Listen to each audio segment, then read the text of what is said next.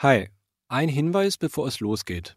In dieser Folge geht es um mentale Gesundheit und besonders um Essstörungen. Hört sie euch bitte nur an, wenn ihr euch damit wohlfühlt. Und wenn ihr das Gefühl habt, selbst betroffen zu sein, sprecht auf jeden Fall mit einem Arzt. Es gibt Hilfe. Ihr seid nicht allein.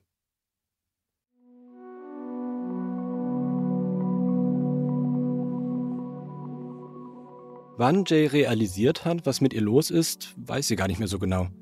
Ihre Erinnerung an diese Zeit ist verschwommen. Ich habe halt echt gar kein Zeitgefühl. Das Einzige, woran ich das so ein bisschen messen konnte und wo ich es auch entdeckt habe, war diese Snapchat-Zeitrückblicke. Snapchat ist eine App, mit der man an Freunde Fotos und Videos schicken kann, die dann nach ein paar Sekunden wieder verschwinden. Man kann sich auf Snapchat auch Jahresrückblicke angucken. Also Bilder von sich sehen von früher. Und dann habe ich so gesehen, diesen Rückblick so von einem Jahr. Und ich war so, scheiße, warum bin ich so dick und warum habe ich immer gegessen?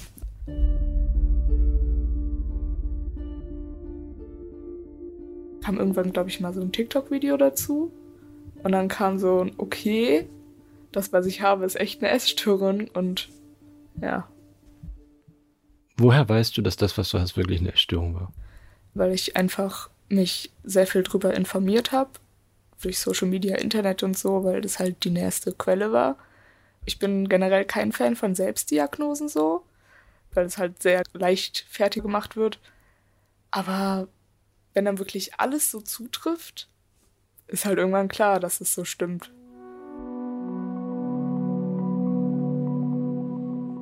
Wie hast du darauf reagiert, als du das gemerkt hast? Ich glaube, ich war emotional, weil es halt so ein ich weiß nicht, es ist halt so eine krasse Sache, das irgendwie so zu realisieren. Ich habe bestimmt geheult auch, ja. Social Media gibt Jay das Gefühl, nicht allein zu sein. Sie fühlt sich verstanden.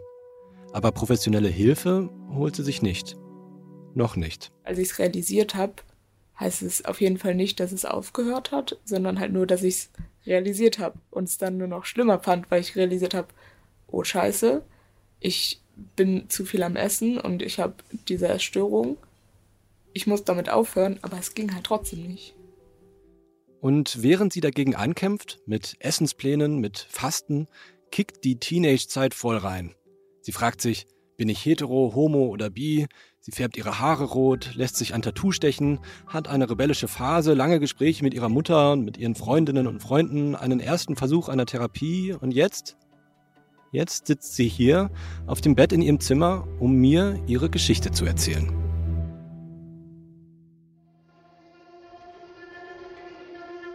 Ich bin Jasper Riemann und das ist Mutausbruch. Vier Geschichten von Jugend, Krise und Zukunft. Ein Podcast für die Aachener Zeitung. Ja, und da habe ich mich schon sehr traurig gefühlt und so. Und ja, da habe ich gedacht, warum bin ich denn nicht so wie die anderen?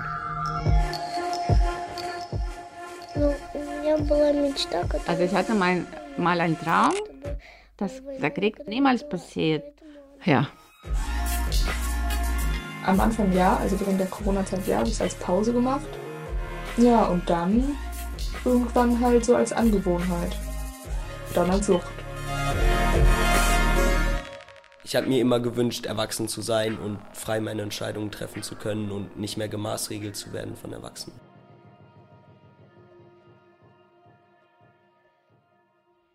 Folge 4 Jay. In diesem Podcast frage ich mich, wie ist es, in dieser Welt aufzuwachsen, in der die Krisen mit Corona, Krieg, Inflation und dem Klimawandel scheinbar kein Ende nehmen? Das ist die letzte Folge des Podcasts. Jay gehört zu einer Generation, die mit Snapchat und TikTok groß geworden ist. Sozialen Netzwerken, wo Influencer in einem Video über ernsthafte psychische Erkrankungen aufklären wollen und Jugendliche im nächsten versuchen, mit einem Glätteisen Popcorn herzustellen. Ja, wirklich, das ist ein TikTok-Trend. Jay gehört auch zu einer Generation, die gerade ins Teenage-Alter kommt, als die Corona-Pandemie ausbricht. Just in der Phase, in der junge Leute raus wollen, sich unabhängig machen von den Eltern, stecken sie zu Hause fest. Viele kämpfen noch heute mit den psychischen Folgen. Und Jay gehört zu einer Generation von jungen Menschen, die Wörter wie Depression oder Essstörung selbstverständlich verwenden, die sich mit mentaler Gesundheit besser auskennen als viele Erwachsene. Ich jedenfalls wusste nicht, was eine Binge-Eating-Störung ist, bis Jay mir davon erzählt hat. Wo sind wir gerade? Bei mir zu Hause. Was siehst du? Mein Zimmer, das Mikrofon. Ich finde es unglaublich mutig, dass mir Jay ihre Geschichte erzählt. Trotzdem habe ich auch gezweifelt. Ist das zu intim für einen Podcast? Was passiert mit Jay, wenn ich ihre Geschichte veröffentliche? Wie kann ich sie schützen? Meine Hoffnung ist, wenn jemand etwas Ähnliches erlebt hat wie Jay und diese Folge hört, fühlt er oder sie sich vielleicht etwas weniger allein. Und alle anderen werden vielleicht sensibilisiert für Themen, über die oft viel zu wenig immer noch geredet wird. Das sind auch die Gründe, warum Jay sich mir gegenüber geöffnet hat. Jay hat eigentlich einen anderen Namen, der in diesem Podcast aber nicht genannt werden soll. Ich habe auch noch ein paar mehr Details geändert. Und ich habe mich ausführlich mit Jay und ihrer Mutter besprochen. Jays Kinderzimmer ist recht klein. Eine Lichterkette zieht sich am Rand der Decke entlang. Vor dem Schrank ein Spiegel, auf dem Glas steht in der Ecke Shut up, you look good. An der Wand hinter Jays Bett kleben CDs. Da sind all meine Lieblingsmusiker drauf. Das hat meine beste Freundin gezeichnet, weil ich kein Talent habe im künstlerischen Bereich. Manche CDs sind bunt angemalt, manche durchsichtig. Ich erkenne Nirvana, Eminem, Rihanna. Rap höre ich gerne, also so 90er Rap, Eminem, Tupac. Dann Rock. Punkpop. Punkrock. Und am meisten im Moment RB. Jay hat es sich auf dem Bett bequem gemacht. Wie wichtig ist die Musik in deinem Leben? Sehr wichtig. Also wirklich eine der wichtigsten Sachen. Inwiefern? Also ich glaube, ich bin generell so ein empathischer Mensch und man kann meine Emotionen so sehr lenken, würde ich sagen. Und je nachdem, was für Lieder ich dann höre, was für Musik ich höre, wirkt sich das voll auf meine Stimmung aus.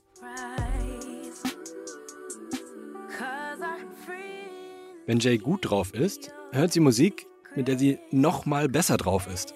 Hört auch mal sowas wie Afrobeat, einfach alles, was gute Laune bringt. Nächste Woche geht sie auch aufs erste Konzert ihres Lebens zur Alternative Rock Band Panic at the Disco in Köln. Und wenn ich nicht gut drauf bin, ich glaube, manchmal versuche ich es dann, so gute Musik zu hören, so mich wieder besser hinzukriegen, so. Manchmal klappt's und wenn es nicht klappt, dann gebe ich einfach, gebe ich einfach auf und höre traurige Musik und bin dann traurig. okay. Ähm, Gibt es da so ein paar Favorite-Lieder, die du dann hörst? Boah, da könnte ich jetzt gar nicht aufzählen, so viele. Ja, auf jeden Fall 505, Arctic Monkeys.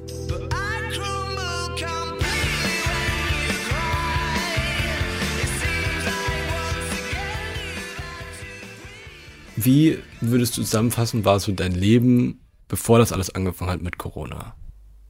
Bisschen schwierig zu sagen. Es ist für mich gedanklich schon so lange her, weil irgendwie war da durch Corona so ein Sprung und an die Sachen davor kann man sich gar nicht mehr so gut erinnern. Aber insgesamt auf jeden Fall nicht schlecht. Ich habe gute Lebensverhältnisse, ich habe ein schönes Haus, ich war relativ, doch war ziemlich glücklich und viele Freunde und gute Freunde und ein gutes Leben. Warst du da glücklicher, als du jetzt bist? Ich würde sagen, ja. Also ich weiß nicht, ich war einfach ein bisschen unbeschwert, könnte man vielleicht sagen. Die ganzen Krisen, die in aller Welt abgehen, die einem damals halt noch nicht bewusst waren. Und auch eigene Krisen waren halt damals noch nicht vorhanden. Als Kind war Jay viel draußen. Im Herbst hat sie Kastanien gesammelt, im Winter war sie Schlittschuhlaufen, hinten da auf dem Teich, in dem kleinen Stück Wald, nicht weit von zu Hause entfernt, kurz vor den Wiesen, die sich weit in die Landschaft ziehen. Mit den anderen Kindern in der Schule hat sie sich gut verstanden. Sie erzählt aber auch, dass sie manchmal aggressiv war. Meine Eltern sind beide nicht so die emotionalsten Menschen, könnte man sagen. Was vielleicht auch so ein bisschen schwierig ist so. Also, mein Vater war früher noch oft sehr grummelig, hat nie über seine Gefühle geredet. Ich habe beide meine Eltern, glaube ich, noch nie weinen sehen. Jay war ein schlankes Kind. Früher hatte ich ein normales Verhältnis zu Essen auch in der Grundschule so immer viel Spaß gehabt, rumgelaufen und halt ganz normal gegessen, würde ich sagen. Das ändert sich, als Jay schon auf dem Gymnasium ist und 2020 die Pandemie ausbricht. Es war wie so ein Gefängnis. Jay ist auf einmal nur noch zu Hause. Lockdown. Und dann dachte man so, okay, wie lange dauert das jetzt? Ist ja eigentlich ganz entspannt, so zu Hause zu sein, keine Schule zu haben. Ist ja fast, als wäre man krank. Und dann kamen die Aufgaben. Und dann war es plötzlich nicht mehr so cool. Und dann waren es drei, vier Wochen. Und dann war es gar nicht mehr cool. Bald fangen die Lehrer an, Online-Unterricht zu organisieren. Aber die sind ja auch überfordert. Manche machen Meetings zur normalen Unterrichtszeit, andere geben nur Aufgaben und niemand scheint sich abzusprechen. Die Hälfte der Klasse ist begeistert von Schule von zu Hause, sagt Jay. Für sie ist es die Hölle. Du kannst dich nicht mit Freunden treffen, du kannst nicht rausgehen, du kannst nichts machen.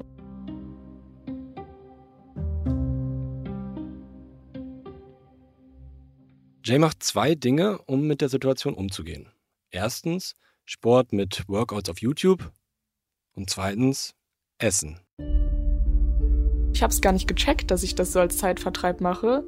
Ich habe auch irgendwie gar nicht darüber nachgedacht, so Essen macht ja was. Sie erklärt mir genauer, wie das abgelaufen ist. Äh, morgens mein Wecker klingelt, ich wach auf und dann merke ich, okay, ich habe in 20 Minuten ein Meeting. Es war komplett verpennt natürlich. Dann baut man sich die Sachen auf. Dann gehe ich zum Kühlschrank, weil obviously Frühstück. Und das ist ja schon mal der erste Unterschied. So, wenn ich jetzt in die Schule gehe, dann ich esse ja nichts vor der Schule, sondern ich esse so nach den ersten beiden Stunden oder so. Das heißt, ich habe schon mal früher angefangen. Jay sagt, ihre Mutter hat für sie morgens Essen vorbereitet, bevor sie zur Arbeit gefahren ist. Also morgens war es eigentlich fast immer so ein Obstsalat, Obstquark. Und ja, dann den ganzen Tag über eigentlich Brote oder so. Und dann, wenn es was Warmes zu essen gab, davon halt auch was und auch so mehrere Portionen und so. Erst ist es mehr Essen aus Langeweile und dann irgendwann Essen aus Stress. Das war so meine Pause, weil es war so stressig schulisch in der Zeit. Es war so stressig, so viele Aufgaben, so viele Meetings. Und da muss man sich halt irgendwie eine Pause gönnen. Aber nur sich hinsetzen war irgendwie so zu wenig Pause, weil man so gestresst war. Also musste ich mir irgendwas dazu nehmen, was mich halt so zum Runterkommen bringt. Und das war halt in dem Fall einfach Essen. Etwas zu essen gibt dir Ruhe. Eigentlich sowas wie eine Rechtfertigung dafür, nichts zu tun und zu entspannen. Während der Corona-Zeit habe ich es als Pause gemacht. Ja, und dann irgendwann halt so als Angewohnheit. Und dann als Sucht. Und dann war es wirklich schwer aufzuhören so. Und dann habe ich halt so eine Binge-Essstörung entwickelt. Und das war halt einfach mega schwierig und das ist immer noch schwierig so. Du sagst den Begriff Binge-Essstörung, das klingt wie eine Diagnose irgendwie. Es ist auch eine. Nur Jay wurde die Diagnose niemals gestellt. Sie sucht sich damals keine psychologische Hilfe. Das war irgendwie gar kein Thema für mich, weil ich es halt in der Zeit überhaupt noch gar nicht gecheckt habe, was denn überhaupt los ist für mich. Ich dachte mir so, ja, das geht irgendwann einfach so weg, so. Das wird schon wieder easy, alles gut. Und später? Wurde es nicht wieder alles gut. Ich weiß nicht, ob Jay wirklich eine Essstörung hatte oder hat. Ich bin kein Psychologe. Deswegen habe ich eine Expertin gefragt, was eine Binge-Eating-Störung überhaupt ist. Ja, die Binge-Eating-Störung kennzeichnet sich dadurch, dass die Betroffenen wiederkehrende Essanfälle haben. Katrin Giel ist Professorin für Psychobiologie am Universitätsklinikum Tübingen. Und bei diesen wiederkehrenden Essanfällen werden große Mengen von Nahrung aufgenommen und die Betroffenen erleben einen subjektiven Kontrollverlust über ihr Essverhalten. Das heißt, sie haben das Gefühl, sie können eben nicht kontrollieren, was sie essen, wie viel sie essen. Oft essen Betroffene alleine. Viele schämen sich danach und sind deprimiert. Bei einer Bulimie erbricht man, um das Essen zu kompensieren.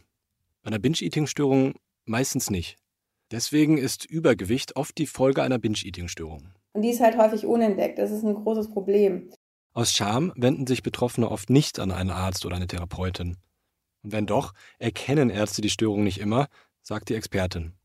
Denn Symptome wie Kontrollverlust kann man nicht so klar messen, wie zum Beispiel Blutwerte. Und trotzdem. Wir haben ganz klare Daten, dass insgesamt Essstörungen zugenommen haben, und zwar wirklich deutlich zugenommen haben in der Pandemie. Es gibt hier Studien, die zeigen, dass wir 15 Prozent mehr Neuerkrankungen haben in der Pandemie im Vergleich zu davor. Das ist erheblich. Das bezieht sich auf alle Essstörungen, auch die Magersucht, quasi das Gegenstück der Binge-Eating-Störung. Besonders Mädchen im Teenageralter sind betroffen.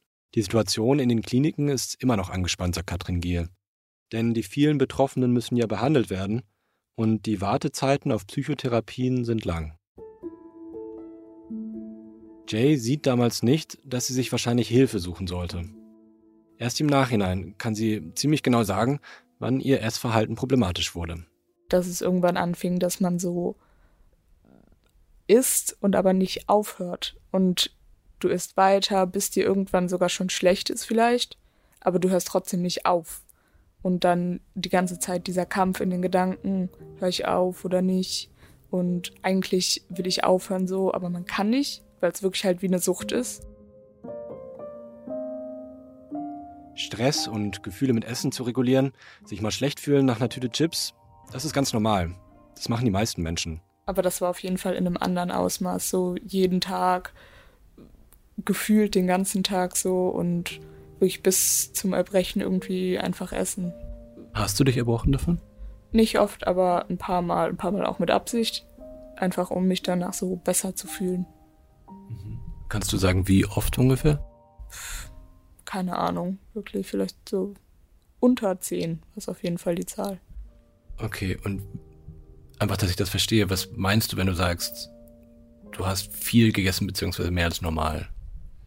Äh, einfach nimmst dir einen Teller von irgendwas, eine Portion Nudeln, sag ich jetzt mal. Nudeln war krass. Und dann einfach äh, portionsfertig. Und theoretisch bin ich dann schon so ein bisschen satt gewesen, glaube ich. Aber ich dachte mir, ich bin ja jetzt nicht zum Platzen satt. Da kann ich ja noch was essen mit gutem Gewissen. Dann noch einen Teller. Und dann irgendwann so, okay, jetzt will ich eigentlich aufhören. Aber dann ging es einfach nicht. Und dann muss noch, und dann irgendwann war der halbe Topf oder der ganze Topf einfach weg so. Hast du dir manchmal Sorgen um dich selbst gemacht? Ja. Hm, es geht. Also, es ist ja jetzt nicht eine Essstörung, bei der man wirklich sterben kann, weil man zu wenig isst. Aber ich habe mir Sorgen um meine Psyche gemacht. Weil ich ja selber wusste, dass mich das belastet. Es gab auch Wochen, in denen sie sich besser unter Kontrolle hatte, sagt Jay. Das hat geschwankt. Sie hat zugenommen in der Zeit. Ich hatte auch ein runderes Gesicht halt. Und dann, wenn mir zum Beispiel wer gesagt hat, oh, du hast aber irgendwie so Pausbäckchen bekommen. Ich habe das überhaupt nicht gesehen. Damals habe ich es nicht gecheckt dann war ich richtig verletzt, wenn das wer gesagt hat, so, ich sehe das gar nicht, sehen mich alle als super fett an. Aber jetzt im Nachhinein sehe ich es halt mehr. Jay sagt, sie hat sich damals jeden Tag im Spiegel angesehen und weil die Veränderung so schleichend war, fiel sie ihr nicht auf. Gewogen hat sie sich nie. Richtig übergewichtig war sie aber auch nicht. Und weil sie ja nur zu Hause war, gab es auch wenig andere Menschen, denen das hätte auffallen können. Jay sagt, ihre Mutter hat schon gemerkt, dass sie dicker geworden ist und mindestens einmal auch was dazu gesagt. Aber ich habe es trotzdem immer noch nicht gesehen, so. Ob ich das unterbewusst nicht wahrhaben wollte, kann natürlich sein, aber das weiß ich nicht, war dann ja unterbewusst. Erst als sich die Corona-Regeln gelockert haben und Jay wieder mehr draußen war, hat sich was geändert. Jay weiß nicht mehr genau, wann es war, aber sie vermutet, dass sie gerade ein neues Handy bekommen hat, als sie sich auf der App Snapchat Fotos vom vergangenen Jahr anschaut. Plötzlich springt ihr ins Auge, wie sehr sie zugenommen hat. Sie recherchiert im Internet und auf sozialen Medien und kommt zu dem Schluss, sie hat eine Binge-Eating-Störung.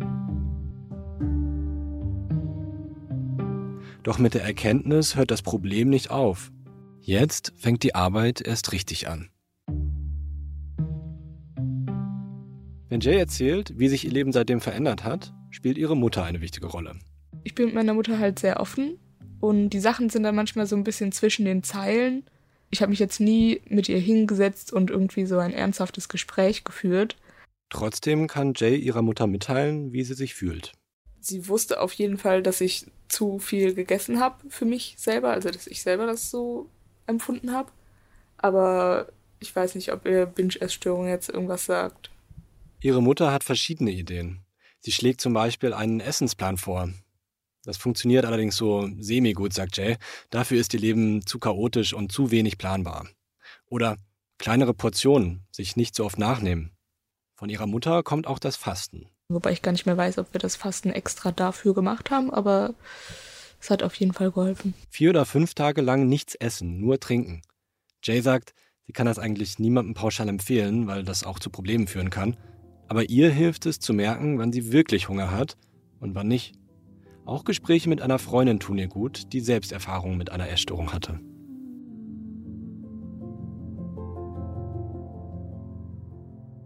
Ich sitze lange mit Jay in ihrem Zimmer. Wir unterhalten uns über alles Mögliche. Mir wird klar, das Thema Essen ist nur eins von vielen. Es ist jetzt nicht mehr so akut wie früher. Aber in ihrem Leben in den letzten drei Jahren ist ja noch so viel mehr passiert. Zum Beispiel hat sie auf YouTube und TikTok nicht nur Videos über mentale Gesundheit gesehen, sondern auch über Gender, Feminismus, LGBTQ. Dann, wenn die Freunde genauso, also so ähnlich sind wie man selber und dann auch vielleicht ähnliche Themen, die beschäftigen, dann redet man immer mehr über die Themen und dann fängt man an, sich selber zu fragen, passt das so? Bin ich so? Bin ich nicht so?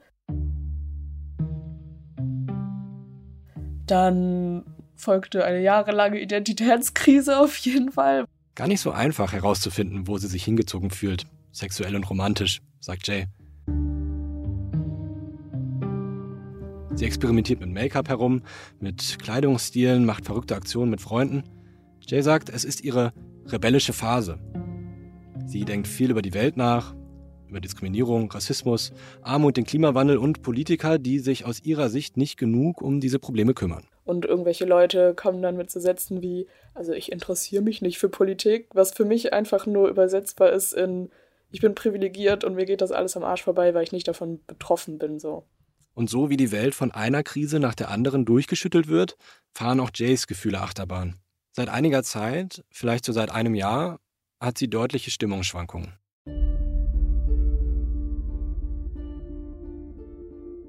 An manchen Tagen ist mir so scheißegal, was irgendwer von mir denkt. Da kann ich boah, durch die Straßen tanzen oder so. Aber an manchen Tagen bin ich halt sehr so, ich könnte mir nicht mal ein Brötchen in der Bäckerei bestellen, ohne zu zittern und panisch zu werden. Jay sagt, vielleicht hat sie Depressionen. Wenn es mir scheiße ging, habe ich halt nicht gute Wege gefunden, um damit umzugehen oder bin überhaupt nicht damit umgegangen.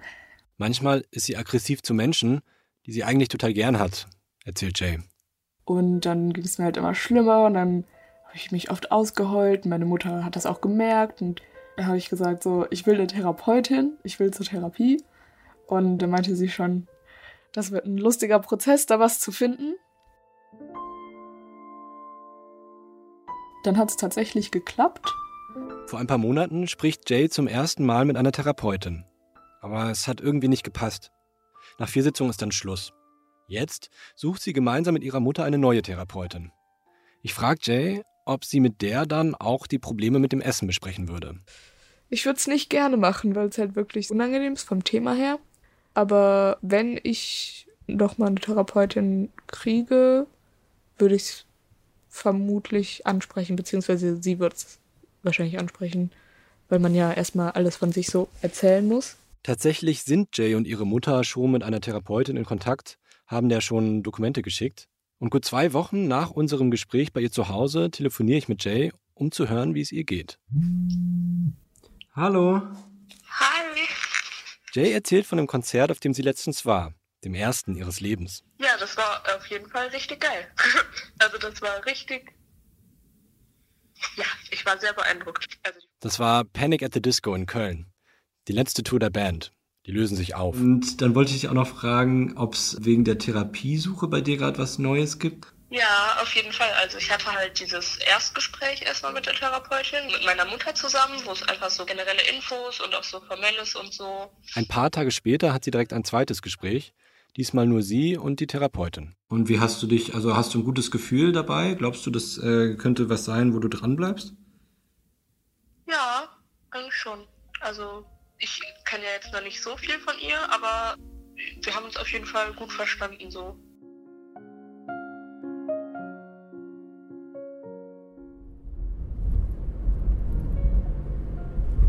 Eine Woche nach dem Telefonat fahre ich nochmal zu Jay. Es ist ein Nachmittag im März, die Sonne scheint ausnahmsweise mal. Ich klingel bei Jay. Sie zieht sich noch schnell eine Jacke an und kommt raus. Wir machen einen Spaziergang. Vom Haus ist es nicht weit bis zu einem Feldweg, der sich durch die Bäume schlängelt. Der Matsch neben den Pfützen trocknet langsam. Links neben uns sind Büsche und in einer Lücke steht eine rote Holzbank. Ich war hier halt zu, zu jeder Tageszeit, ich war hier schon morgens, mittags, abends, nachts, alles. Jay ist sehr oft hier, sitzt auf der Bank und schaut auf die Felder. In der Ferne ein paar Kirchtürme und Windräder und Trecker, die sich durch die Landschaft ziehen. Das ist echt ein schöner Blick hier. Also schöner als bei mir auf dem Dorf früher. Ja. Sieht ein bisschen aus wie das Auenland, finde ich. Ich war hier halt zu, zu jeder Tageszeit, ich war hier schon morgens, mittags, abends, nachts, alles. Wir laufen weiter und kommen an einem Teich vorbei. Ein, eine, groß, eine sehr große Pfütze. Ah, schöner Teich. Es ist, es ist ein Teich, hallo? Das ist voll groß. Hier seid ihr Schlutsche gefahren früher. Ja, aber da waren auch weniger Bäume im Wasser und so. Noch etwas weiter hinten gehen wir vom Feldweg runter auf eine Wiese. Das Gras glänzt, die Sonne steht tief. An einer Stelle ist ein kleiner Hügel, vielleicht fünf Meter breit. Wow. Okay, das ist so eine Art. Das ist wie auf dem Dach vom Bunker quasi. Hier kann man sich jetzt so hinsetzen. Okay. Schon ein bisschen wärmer, wenn die Sonne hier so einen anscheint. Ja, wäre auch schön hell. Unter uns war mal ein Bunker, sagt Jay. Hierher flüchtet sie manchmal mit Freunden und schaut sich dann den Sonnenuntergang an. Ich frage Jay, wie sie zurückschaut auf die letzten drei Jahre seit Corona. Ich habe mich sehr verändert. Also ich hatte ja sehr viele verschiedene Phasen so. Wenn man drauf rückblickt, denkt man sich so, was habe ich mir dabei gedacht? So egal, ob es optisch war oder charakterlich so. Aber letztendlich ist es ja eigentlich einfach nur gut so, weil hätte ich es nie ausprobiert, dann würde ich es nie wissen. Und ich habe einfach das Gefühl, ich bin ein bisschen, ich weiß nicht, erwachsener geworden, reifer geworden und einige Sachen realisiert. Es ist windig. Sie zieht ihre Kapuze über den Kopf. Was hast du gelernt im Blick auf deine mentale Gesundheit, wie du damit umgehst? dass ich bestimmt noch nicht fertig bin damit und dass das nicht so ein kurzer Prozess ist, der kommt und dann so geht, sondern dass man sich da einfach länger beschäftigen mit muss. Und ja, dass es verschiedene Lösungen gibt und Therapie vielleicht eine gute ist. Mhm.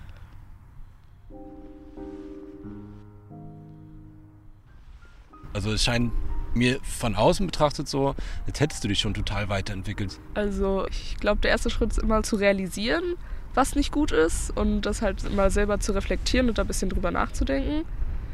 Und ja, dann muss man es halt nur noch umsetzen, was aber viel einfacher gesagt ist als getan. Und ich glaube, da kann man immer noch arbeiten so. Aber ja, ich habe auf jeden Fall mehr so über mich rausgefunden. Mhm. Würdest du sagen, dass sich jetzt Dinge weniger aus der Fassung bringen als früher?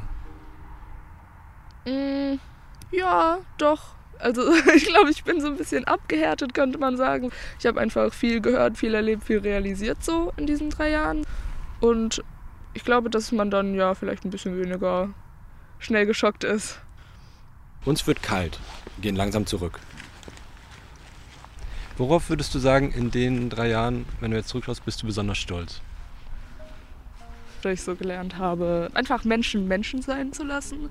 Und manche Menschen kann man nicht ändern aber, und da muss man akzeptieren, vielleicht mag ich die Person einfach nicht. Und in Bezug auf dich selbst? Sich selber zu supporten, würde ich sagen, lernt man so ein bisschen. Mhm. Ja, und äh, dass das Leben manchmal scheiße ist, aber da muss man durch und es wird immer bessere Momente geben, als der Moment davor scheiße war. Wie ist so dein Grundgefühl, was so die nächste Zeit angeht? Ich glaube eigentlich ganz gut so. Therapie ist auf jeden Fall gut. Ich freue mich sehr, dass ich diesen Therapieplatz erstmal gefunden habe, auch wenn Termine finden schwer ist. Was würdest du sagen, gibt dir Hoffnung, dass die Zukunft gut wird? Dass ich Leute habe, auf die ich mich verlassen kann, einfach. Und von denen ich weiß, dass sie für mich da sind und da ich mich immer melden kann, wenn es mir nicht gut geht. Mhm. Ja, und dass das die Leute sind, die mich zum Lachen bringen. Oh, das war kitschig. Aber ja, das stimmt. Was glaubst du, was dich später glücklich machen wird? Auf jeden Fall etwas äh, beruflich so machen, was mir Spaß macht oder Studium oder was auch immer. Ich könnte mir vorstellen, eine WG zu ziehen mit guten Freunden oder einer Freundin. Und ich glaube, vielleicht in den Niederlanden, weil da würde ich gerne hin. Und das. Ah, das hast du mir noch gar nicht erzählt. Ja, also ich will später gerne in die Niederlanden ziehen, weil einfach so viele Gründe. Erstens ist es sehr nah. Das heißt, ich kann auch immer meine Eltern sehen. Man ist am Meer. Ich liebe das Meer. Es gibt viele Kreisverkehre. Ich weiß nicht, ich liebe einfach Kreisverkehre irgendwie. Ich hasse Ampeln. Ich hasse Ampeln und Kreuzungen. Ich liebe Kreisverkehre. Das ist einfach so ein Grund. Ähm, kommen ganz neue Seiten von dir zum Vorschein. ja, es ist äh, sehr flach. Man kann überall mit dem Fahrrad hinfahren. Das Essen ist auf jeden Fall okay. Und in Maastricht gibt es halt die Uni. Und ja, da bin ich am Überlegen zu studieren später. Vorher will sie aber rumreisen. Vielleicht Work and Travel machen. Wir reden noch einmal über die vielen Krisen. Corona, den Krieg, das Klima. Ich frage Jay, ob sie einen Tipp für andere hat, die sich deswegen sorgen. Ich würde auf jeden Fall sagen, mit anderen Menschen darüber reden. Auch mit Menschen, von denen man weiß, dass sie sich vielleicht ähnlich fühlen, ob die das auch beeinflusst und wie und wieso. Sonst einfach informiert bleiben. Und ich glaube, das motiviert nicht viele andere Menschen, aber mich motiviert immer der Gedanke, dass so jeder stirbt irgendwann und so das Leben hat irgendwann Ende und dann ist eh egal, was, äh, was du alles Dummes gemacht hast oder Schlaues und auf manche Sachen hat man halt keinen Einfluss kann auch entlastend sein, ne, wenn man auf Sachen keinen Einfluss hat. Auf jeden Fall. Sonst fühlt man sich ja verantwortlich für alles. Die Dämmerung hat schon angefangen. Wir laufen vom Feldweg zurück auf eine Straße und ein paar Minuten später stehen wir wieder vor Jays Haus. Okay, ja super. Hast du jetzt noch irgendwas, was du gern sagen möchtest? Nö. Danke. Okay. Danke für den Spaziergang.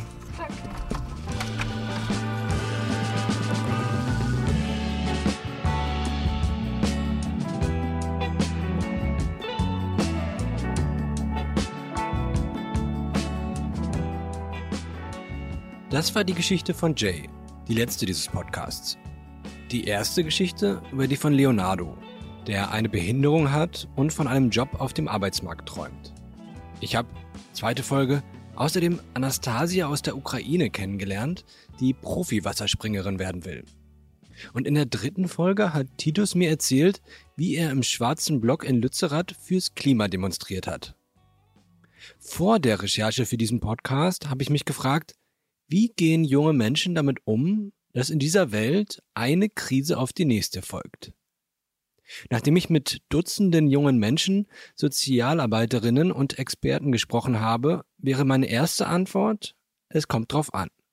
Simon Schnetzer zum Beispiel, Mitautor der Studie Jugend in Deutschland, hat mir gesagt, gerade Jugendliche sind von den Krisen betroffen.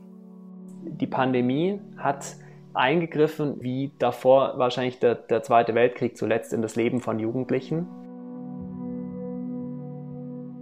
Teenager müssen raus, sich ausprobieren können, um ihre Persönlichkeit zu finden. Klar, in dieser Entwicklungsphase war die soziale Isolation für viele echt hart. Nach der Pandemie ist vor dem Krieg, den die Smartphones ins Kinderzimmer katapultieren, Gleichzeitig ist dann auch noch das Portemonnaie viel schneller leer, weil die Preise so steigen. Junge Menschen haben nicht das Gefühl, ich komme aus diesem Krisentunnel irgendwie wieder raus, sondern der wird immer noch länger. Glaubt man einer Umfrage im Auftrag von TUI, stellt sich fast jeder zweite junge Mensch in Deutschland auf Wohlstandsverluste ein. Und Anfang des Jahres hat Gesundheitsminister Karl Lauterbach gesagt, fast drei Viertel der Kinder und Jugendlichen seien noch wegen Corona psychisch belastet. Drei Viertel. Das ist die eine Seite. Und die klingt vor allem schlimm, schlimm, schlimm. Gleichzeitig, und das sagt auch Schnetzer, muss man natürlich unterscheiden. Viele kamen zum Beispiel eigentlich ganz gut durch die Pandemie, aber vor allem Kinder mit vielen Geschwistern aus armen Familien haben stark gelitten. Ja, einige brauchen Unterstützung. Allerdings, ich bin optimistisch, mit dieser jungen Generation, weil sie sich sehr bewusst sind, was die Krisen sind, weil sie Wege finden, um damit umzugehen. Das ist nämlich die andere Seite. Vielleicht sind gerade Kinder und Jugendliche gut darin, sich nicht unterkriegen zu lassen. Vielleicht sind manchmal auch die Eltern besorgter als ihre Kinder, sagt jedenfalls Ulrich Hagener, stellvertretender Direktor der Kinder- und Jugendpsychiatrie in der Aachener Uniklinik. Ich glaube, so insgesamt sind Kinder und Jugendliche sehr, sehr lern- und anpassungsfähig, selbst im Zusammenhang mit den schweren Erdbeben in der Türkei. Also wo man dann unter wirklich schlimmsten Bedingungen Kinder mit irgendwie einer Blechdose Fußball spielen sieht miteinander, die strahlen in dem Moment. Kinder und Jugendliche haben oft einen Blick auf die Welt, der uns Erwachsenen längst verloren gegangen ist. Kinder sind in irgendeiner Form mit Ressourcen und Fähigkeiten ausgestattet, die wir Erwachsenen oft unterschätzen. Das ist auch ein Ergebnis meiner Recherche, dass wir von jungen Menschen viel lernen können, wenn wir ihnen denn zuhören.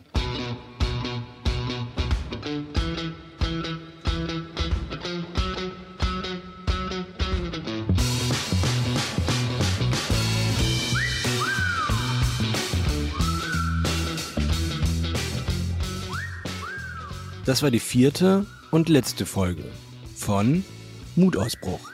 Vier Geschichten von Jugend, Krise und Zukunft. Ein Podcast für die Aachener Zeitung. Redaktion Amini Dries und Peter Engels. Mitarbeit Moritz Ferle, Alexander Gutsfeld, Henriette Löwisch, Doris Riemann, Nelly Ritz und Carsten Rose. Beratung René Benten, Andreas Strobel, Thomas Thelen, Kian Tabatabay, Christoph Felten und Lisa Weiß. Schnitt Peter Engels und Jasper Riemann. Sounddesign Stefan Kreuz, Peter Engels und Jasper Riemann. Technik Ulrich Kutsch. Cover Guido Klaassen. Idee, Host, Recherche und Autor Jasper Riemann.